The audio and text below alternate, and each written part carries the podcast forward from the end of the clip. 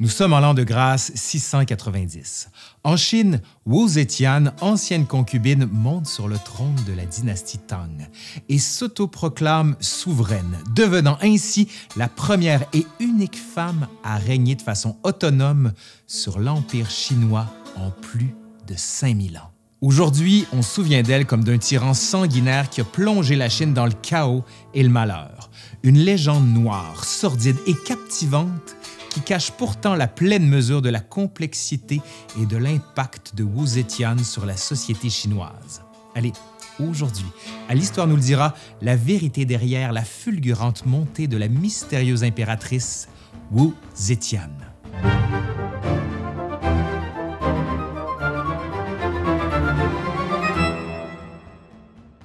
Wu Zetian, aussi connu comme Wu Zhao, voit le jour le 17 février 624 en Chine au sein d'une famille bien nantie. Son père, Wu Xiu, prospère marchand de bois, devient éventuellement ministre du Revenu sous le règne de l'empereur Taizong de la dynastie Tang, fils de l'empereur Gezu, qui l'avait déjà hébergé chez lui. Ce qui nous rappelle qu'en politique, souvent, ce n'est pas ce que tu sais faire qui compte, mais qui tu connais. Wu Xiu n'a pas d'ambition pour lui, mais il en a pour sa fille. Contrairement à plusieurs pères de l'époque, il encourage Wu Zhao à suivre une éducation normalement réservée aux hommes. Elle apprend non seulement à lire, à écrire, mais également la musique, la politique, la calligraphie et la poésie. Ce n'est cependant pas grâce à son intelligence, mais grâce à sa beauté qu'elle se fait remarquer en vieillissant, et je mets vieillissant entre gros guillemets.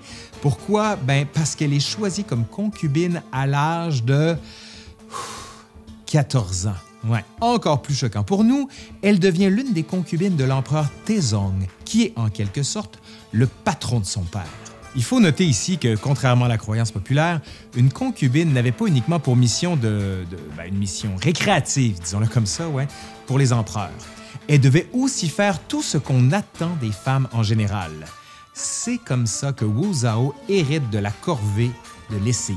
C'est dans la dite salle de lavage que Taizong a pu croiser Wu Zhao et discuter à sa grande surprise de l'histoire de la Chine. Impressionné par ses connaissances et sa capacité à lire et à écrire, il la promeut sur le champ au poste de secrétaire. Ouais. Tout ça ne veut pas dire qu'il n'y a jamais eu de partie de cache le zucchini entre l'empereur et Wu Zhao. Mais l'empereur avait tendance à préférer les plus anciennes concubines avec qui il se sentait plus confortable. Grand romantique, va. Wu Zhao en profite donc pour s'amouracher de Li Shi, le plus jeune des 14 fils de Taizong. Elle aurait d'ailleurs eu une torride d'affaires avec lui et ça n'en prenait pas plus pour que les ragots commencent à courir. Les mauvaises langues se mettent à raconter qu'elle aurait réussi à séduire Li Shi en performant des actes sexuels pervers que personne d'autre n'osait faire. Les journaux à potins n'ont rien inventé. Ben non. L'affaire se corse lorsque l'empereur Taizong meurt quelques années plus tard et c'est, oh oh, ce chaud lapin de Lishi qui prend sa place sous le nom d'empereur Gaozong. La porte est-elle grande ouverte pour Wu? Ben, pas tout à fait. Selon la loi chinoise, à la mort d'un empereur, ses concubines doivent être rasées et envoyées dans un monastère pour finir leur jour en tant que nonnes bouddhistes. Heureusement pour Wu, sa relation préexistante avec Gaozong, ou devrais-je dire présexistante, joue en sa faveur. À l'anniversaire de la mort de son père, Gaozong décide de visiter le temple Ganje, où se trouve maintenant Non Wu. Selon ce qu'on raconte aujourd'hui, dès que leurs regards se sont croisés, ils se sont tombés dans les bras en pleurant le souvenir de Taizong cet événement quelque peu anodin a quand même ravivé la flamme de Gaozong qui trouve Wu encore plus belle, plus intelligente et plus mystérieuse qu'autrefois. Ce qui était apparemment assez pour lui donner le goût de la sortir du monastère pour en faire sa propre concubine. Ce qui semble être une histoire d'amour perdu et retrouvé cache en fait une sordide manipulation menée par la femme de Gaozong, l'impératrice Wang. L'impératrice Wang a beau être la femme principale, disons-le comme ça, de Gaozong, elle n'est certainement pas sa préférée. Gaozong lui préfère de loin la charmante concubine royale Qiao, qui, en plus d'avoir la faveur sexuelle de l'empereur, lui a offert un garçon et deux filles. De son côté, l'impératrice Wang a réussi à concevoir un gros total de zéro enfant pour l'empereur. Sentant sa position s'affaiblir, elle manigance pour convaincre son mari de prendre Wu Zhao comme concubine dans l'espoir que Gaozong tombe en amour avec Wu, oubliant du même coup la belle Chao et son fils, potentiel héritier du trône. Mais on dirait que je vois une potentielle faille dans ce fameux plan. Et Wu aussi. Effectivement, Gaozong retombe follement amoureux de Wu Zhao, oublie Chao, mais n'a pas particulièrement envie de donner plus de considération à l'impératrice Wang. Pire encore, Wu, ambitieuse, profite de la situation et offre rapidement à Gaozong deux fils et une fille. Elle devient par le fait même une plus grosse menace pour l'impératrice Wang qui a littéralement laissé entrer un cobra pour régler son problème de souris. À peine quelques semaines après sa naissance, la fille de Wu décède et à ce jour, on ne sait pas vraiment pourquoi, outre que certains signes pointent vers l'étranglement ou l'asphyxie. Ce qu'on sait par contre, c'est que Wu accuse l'impératrice Wang de meurtre. Elle va faire valoir qu'elle était la dernière à avoir été vue près de la chambre de l'enfant. N'ayant aucun alibi pour se défendre, l'empereur Gaozong commence à entretenir l'idée de la destituer. Il n'existe pas d'informations pour expliquer ce qui s'est passé. En Chine, où on dépeint traditionnellement Wu comme une femme affamée de pouvoir, prête à tout pour obtenir ce qu'elle veut, ben, la théorie la plus populaire est qu'elle aurait étranglé sa propre enfant dans le but de pouvoir accuser l'impératrice Wang. Une autre théorie serait très simplement que l'impératrice Wang, dans sa rage contre Wu, ait vraiment tué la petite fille. Finalement, certains pensent que l'enfant aurait pu souffrir du syndrome de la mort du nouveau-né, ou bien d'asphyxie due au fait qu'au palais, on utilisait principalement du charbon pour se chauffer.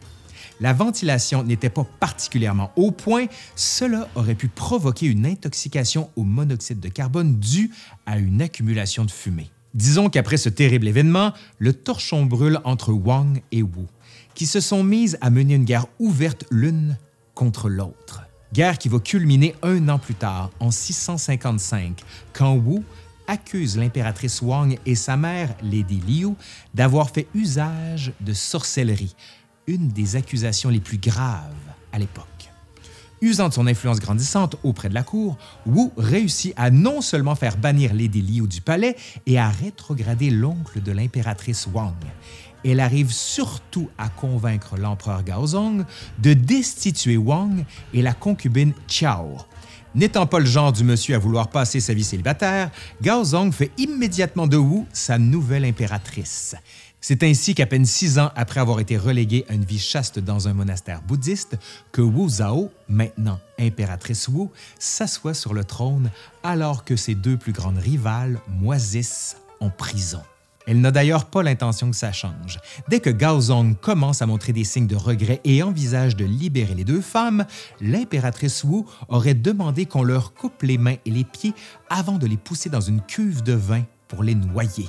On raconte d'ailleurs qu'après leur mort, l'impératrice Wu était souvent hantée par les fantômes gonflés de vin de ses deux rivales dans ses rêves, ou plutôt dans ses cauchemars. L'impératrice Wu passe les années suivantes à consolider son pouvoir.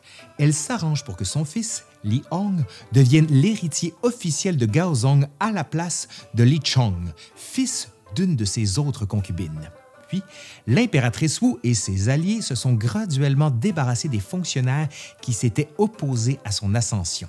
Certains sont rétrogradés sous prétexte de trahison, d'autres sont bannis et exilés alors que d'autres sont carrément poussés au suicide. Rapidement, les fonctionnaires apprennent à ne jamais critiquer l'impératrice. Afin d'officialiser le prestige de sa famille, l'impératrice fait inscrire le clan Wu parmi ceux de la première importance dans le registre des grandes familles. Elle propose aussi d'audacieuses réformes à l'empereur Gaozong. Elle veut, par exemple, que l'examen du palais pour devenir fonctionnaire soit ouvert à tous, incluant les classes inférieures, ce qui permettrait de dénicher de talentueuses personnes, normalement ignorées par le système.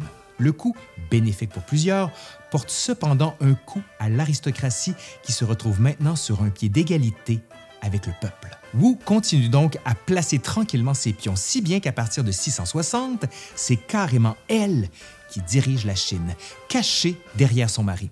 Il faut dire que Gaozong, qui a atterri sur le trône à 21 ans, n'est pas le dirigeant le plus aguerri. surtout comparé à l'intelligence et l'astuce de sa femme. Il est aussi constamment attaqué par des migraines tellement intenses qu'il lui arrive de perdre temporairement la vue une douleur si cinglante qu'il doit parfois se retirer dans ses quartiers pour plusieurs semaines consécutives. Un peu mal pris, les bureaucrates sont donc obligés de consulter l'impératrice Wu pour les affaires d'État et se rendent tranquillement compte qu'elle est une dirigeante efficace et exemplaire. Elle devient rapidement aux yeux de tous l'égale politique de l'empereur. Ce qui aurait pu déplaire forcément à son mari est en fait un soulagement pour Gaozong qui, après une longue absence, découvre avec bonheur comment sa femme a pu s'occuper du royaume en son absence. Il n'a d'ailleurs pas tort de se réjouir, car même si, selon la sagesse traditionnelle confucéenne, il est explicitement mentionné qu'une femme ne peut pas régner sur la Chine, les performances de Wu dépassent empiriquement la plupart des empereurs de son époque. Sous l'impératrice Wu, la dynastie Tang voit l'épanouissement d'un nombre de poètes et d'érudits inégalés à travers l'histoire chinoise. En 668, elle mène des campagnes militaires contre la Corée tellement efficaces que la Corée devient un État vassal de la Chine, lui devant argent et support militaire. Pourtant, ce dont on se rappelle surtout aujourd'hui de l'histoire de l'impératrice Wu, ce sont ses tactiques brutales pour conserver le pouvoir ou encore sa sauvagerie quand il était le temps de punir ses ennemis ou encore sa propre famille. En effet, l'impératrice Wu aurait profité de sa position pour offrir des postes royaux à sa mère, sa sœur, ses frères et ses cousins-cousines. Cependant, dès qu'elle a eu vent que ses frères se sont plaints que leur mère, une femme, ne devrait pas occuper une position importante, elle les fait exiler. On raconte aussi que sa nièce serait tombée dans l'œil de son mari, Gaozong, qui lui avait offert d'en faire sa concubine, puisqu'elle aurait été enceinte de lui. Il n'en fallait pas plus pour que Wu la fasse emprisonner avant de faire porter le blâme à ses cousins qui sont promptement exécutés. Elle fait aussi exécuter le frère de sa nièce qui la soupçonnait d'avoir orchestré l'empoisonnement. La rumeur veut cependant que ce neveu particulier eut agressé sexuellement la bru de l'impératrice Wu, en plus d'avoir une relation incestueuse avec sa propre grand-mère. Donc, ben, ne versons pas trop de larmes pour lui. Selon les rumeurs, l'impératrice Wu aurait aussi engagé le sorcier taoïste Guo Qingcheng, la rendant coupable de ce pourquoi elle a fait destituer l'impératrice Wang au départ. Souvenez-vous. Si vous vous en souvenez pas, vous pouvez revenir au début de la vidéo. Voilà. Mais l'impératrice Wu est dénoncée à Gaozong par un eunuque. Gaozong consulte le chancelier Chang Yang-yi, qui lui suggère de destituer l'impératrice Wu. Wu use donc de tout son charme et sa conviction, puis réussit à retrouver la faveur de l'empereur qui jette l'entièreté du blâme sur qui? Eh bien, sur le chancelier Chang Wang-yi. Comme Chang Wang-yi et le nuque avaient tous deux servi sous l'ex-héritier au trône Li Chang, l'impératrice Wu accuse les deux hommes de trahison. Ces derniers sont alors exécutés alors que Li Chang est forcé de se suicider. Personne n'est donc à l'abri du courroux de l'impératrice Wu. Dès que son propre fils et l'héritier au trône, Li Hong, se met à critiquer ouvertement sa mère, mentionnant qu'elle devrait peut-être se calmer sur l'interférence gouvernementale, il est aussitôt retrouvé mort, mystérieusement empoisonné, fort probablement par sa mère, disent certains. C'est donc le deuxième fils, Li Chang, qui est nommé comme futur empereur. Malheureusement, Li Chang est déclaré inapte à gouverner par un sorcier elle, donc l'impératrice Wu, et l'empereur Gaozong consultent régulièrement parce qu'apparemment, la sorcellerie, ce n'est pas un problème quand c'est fait en couple. Apparemment. Le sorcier est cependant mystérieusement assassiné et on soupçonne que c'est Li Chan qui est derrière le coup. Rajoutez à ça la rumeur persistante sur le goût prononcé de Li Chan pour la chose sexuelle, autant avec des femmes qu'avec des serviteurs masculins. D'ailleurs, ben, ça semble confirmer pour sa mère qu'il est un homme aux mœurs douteuses et que ça mérite de plus amples investigations. Après une grande enquête, l'impératrice Wu fait formellement accuser Li Chan de trahison et aussi de l'assassinat du sorcier. Il est donc aussi rétrogradé et exilé. C'est donc à leur troisième fils, Li Che, que revient le rôle d'héritier officiel. Mais pour combien de temps, direz-vous? Une question valide. Mais imaginez-vous donc qu'il va réussir à se rendre sur le trône. Après plusieurs années difficiles dues à sa santé en déclin, Gaozong meurt en 683 à l'âge de 55 ans.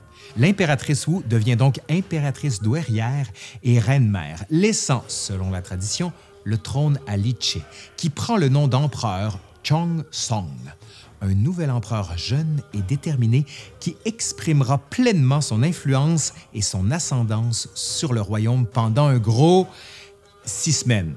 Ouais, six semaines.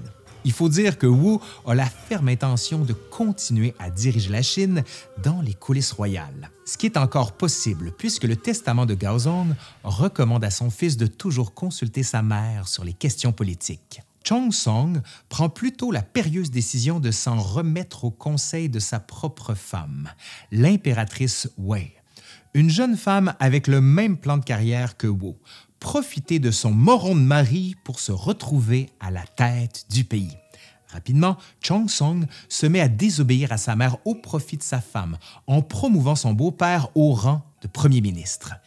Clairement, il y a quelqu'un dans la dynastie Tang qui n'a pas suivi la POC en ce qui a trait à l'insubordination. Oh non. Ça n'a d'ailleurs pas été long pour que l'impératrice Wu réagisse et utilise ses contacts bureaucrates pour déposer Chong Song avant de l'exiler, accuser le beau-père de trahison, l'exiler lui aussi et envoyer son général forcer son autre fils exilé, Li Qian, à se suicider, le retirant ainsi de la lignée royale de façon euh, permanente.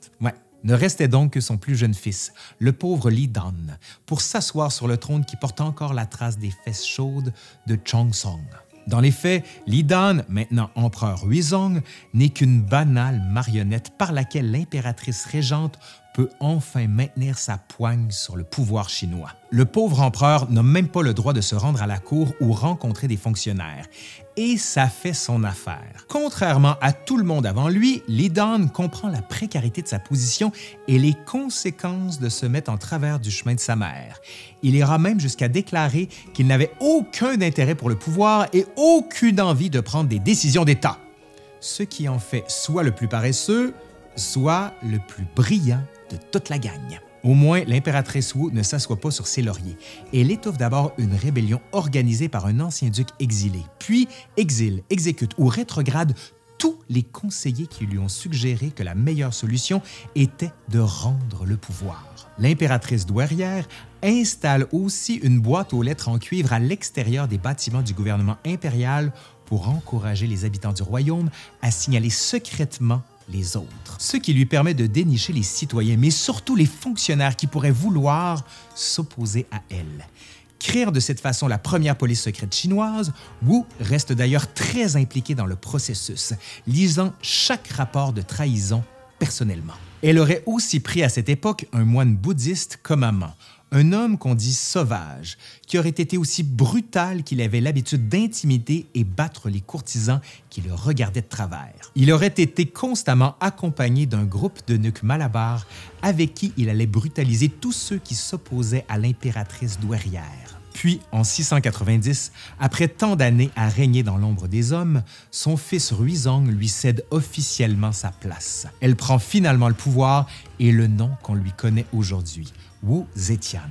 Elle devient ainsi la première et la seule femme monarque de l'Empire chinois. Wu Zetian met donc fin à la dynastie Tang pour faire place à sa propre dynastie, la dynastie Wu Chu, et ce, en dépit de la tradition chinoise qui mentionne explicitement qu'une femme ne peut accéder seule au trône.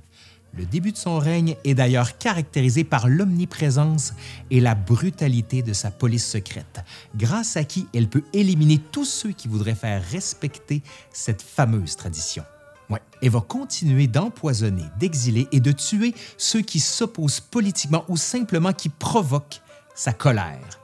Elle est aussi un moteur de changements sociaux positifs et une excellente leader autant sur le plan économique que militaire protégeant avec succès ses sujets contre les attaques des tribus mongoles du nord et de l'Empire tibétain au sud. Wu Zetian est aussi très à l'affût des besoins et des suggestions de son peuple, ce qui fait que ses réformes sont souvent très populaires. Les postes gouvernementaux sont maintenant offerts au mérite grâce à des examens, ce qui ouvre un monde de possibilités et d'espoir à tous ceux qui ne sont pas issus de l'aristocratie. Permettant de solidifier l'Empire par le bas, elle instaure aussi les examens obligatoires pour les militaires afin de s'assurer de la compétence des commandants. Elle a fait avancer l'agriculture en publiant des modes d'emploi sur l'irrigation et l'agencement des champs. Elle réussit à endiguer de nombreuses famines grâce à d'immenses greniers à grains souterrains tout simplement révolutionnaires. Des fosses massives pour stocker le riz qui pouvait y être conservé pendant dix ans. Ces greniers sont aussi devenus le symbole à la fois de la richesse du royaume, mais aussi de la capacité du gouvernement de Wu Zetian à résoudre les problèmes de la Chine. Wu Zetian a aussi fait élever le statut du bouddhisme au-dessus de celui du taoïsme, faisant du bouddhisme la religion officielle chinoise, ce qui est particulièrement bien reçu par le peuple chinois. Elle fait d'ailleurs construire des temples bouddhistes dans toutes les villes du pays. C'est aussi elle qui rouvre finalement la route de la soie, fermée depuis 682 à cause de la peste et des incessants raids de nomades. Pour permettre aux marchands de circuler en toute sécurité, Wu Zetian fait construire des avant-postes militaires de l'Asie centrale jusqu'à la capitale de Changhang. La réouverture de la route de la soie permet l'afflux de richesses et de matériaux de nombreux royaumes, comme l'Iran, l'Inde et l'Ouzbékistan. Mais ça attire aussi des gens de partout qui viennent vivre, commercer, échanger, faisant ainsi de la capitale de Changhang la première ville cosmopolite du monde, avec un million d'habitants à l'intérieur de la ville et un autre million autour. Wu Zetian a fait de la Chine une superpuissance mondiale et elle s'est arrangée pour le montrer en construisant le plus gros palais de l'époque, le palais d'Aming. Construite en seulement trois ans, cette merveille d'architecture est cinq fois plus grosse que la cité interdite de Beijing et 22 fois plus grande que l'Acropole. Mais par-dessus tout, le règne de Wu a grandement permis d'améliorer le statut des femmes chinoises qui sont enfin traitées comme des égales.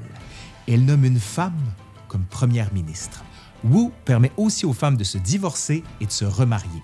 Sous son règne, les femmes peuvent porter des vêtements d'hommes, aller où elles veulent, faire des activités typiquement réservées aux hommes, comme chevaucher, chasser, voyager ou devenir entrepreneur. Wu Zetian profite d'ailleurs elle-même de cette période d'émancipation des femmes en prenant deux jeunes amants.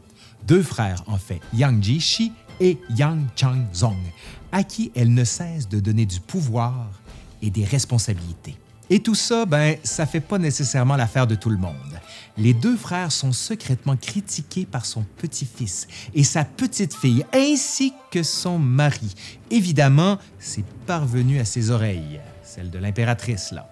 Et Wu Zetian a ordonné à tous les trois de se suicider. Autre ombre au tableau, Wu Zetian n'accède au trône qu'à l'âge de 66 ans. Ça prend donc pas beaucoup de temps avant que l'épineuse question de sa succession se pointe le bout du nez.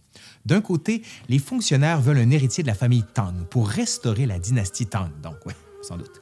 De l'autre côté, des membres de sa famille poussent pour que le pouvoir soit passé par le sang et maintenir la dynastie Zhou. Wu Zetian accepte alors de rappeler d'exil Li Che et son frère Li Dan propose de lui céder le rôle de prince héritier. À l'hiver 704, Wu Zetian tombe gravement malade et seuls les frères Chang sont autorisés à la voir. Elle prend rapidement du mieux, mais le mal est fait. Une rumeur commence à circuler comme quoi les deux frères Chang complotent pour prendre le pouvoir. Ouais. C'est pourquoi, quand Wu Zetian, maintenant âgé de 81 ans, tombe encore malade au début de l'an 705, tout le monde est un peu sur les nerfs devant l'influence grandissante de ses deux amants. Un coup d'État est organisé par les fonctionnaires avec l'accord de Li Che. Les deux frères, les frères Chang donc, sont tués, puis les quartiers de Wu Zetian sont encerclés et l'impératrice est forcée de céder le trône à Li Che, qui reprend le trône donc sous le nom de Chongzong. La dynastie Tang a été restaurée, mettant fin à la très courte mais très marquante dynastie Zhou. Sous haute surveillance, Wu Zetian décède finalement le 16 décembre et l'empereur Chongzong l'a fait enterrer avec son défunt mari, Gaozong, au musée de Qiangling. L'ère de Chongzong se prolongera pendant cinq ans.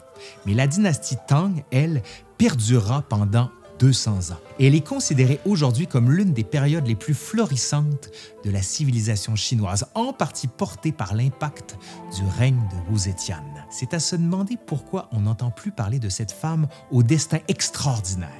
Certains de ses contemporains ont fait un effort concerté pour effacer son histoire. Le patriarcat confucien n'a pas particulièrement apprécié qu'une femme usurpe le pouvoir en défiance totale de la tradition chinoise. C'est probablement pourquoi la stèle honorifique qui lui a été érigée après sa mort, sur laquelle on aurait dû graver, selon la tradition, tous ses accomplissements, est vierge, L'héritage de Wu Zetian est complexe et controversé. C'est aussi difficile de différencier le vrai du faux, car la majorité des anecdotes à son sujet ont été amplifiées, voire parfois inventées pour la dépeindre comme un tyran sanguinaire, prêt à n'importe quoi pour voler le pouvoir. Oui, Wu Zetian a probablement été dur et impitoyable. Oui, elle a probablement dû tasser, éliminer, mentir et trahir beaucoup de monde pour se rendre où elle s'est rendue. Mais quand on prend le temps de comparer, elle n'est pas particulièrement plus sauvage ou sanguinaire que l'empereur moyen de son époque. Ben non. Mais Wu Zetian est une femme. Et comme on peut le voir encore parfois aujourd'hui, la médisance est souvent le prix à payer pour réussir dans un monde d'hommes. Allez, c'est fini pour aujourd'hui. J'espère que ça vous a plu. Merci à François de Grandpré qui a rédigé cette vidéo. Et surtout, merci à Will qui l'a monté, qui fait un travail de fou. Allez voir sa chaîne absolument. C'est nécessaire et absolument utile parce qu'il faut bouffer de la culture, comme dit. Allez, je suis Laurent Turcot de l'Histoire nous le dira. Et si vous avez aimé ce que vous avez vu, vous savez quoi faire. On partage, on fait un pouce par en l'air, on commente, on fait vivre la vidéo. Allez, je suis Laurent Turcot et je vous dis à la prochaine. Bye là.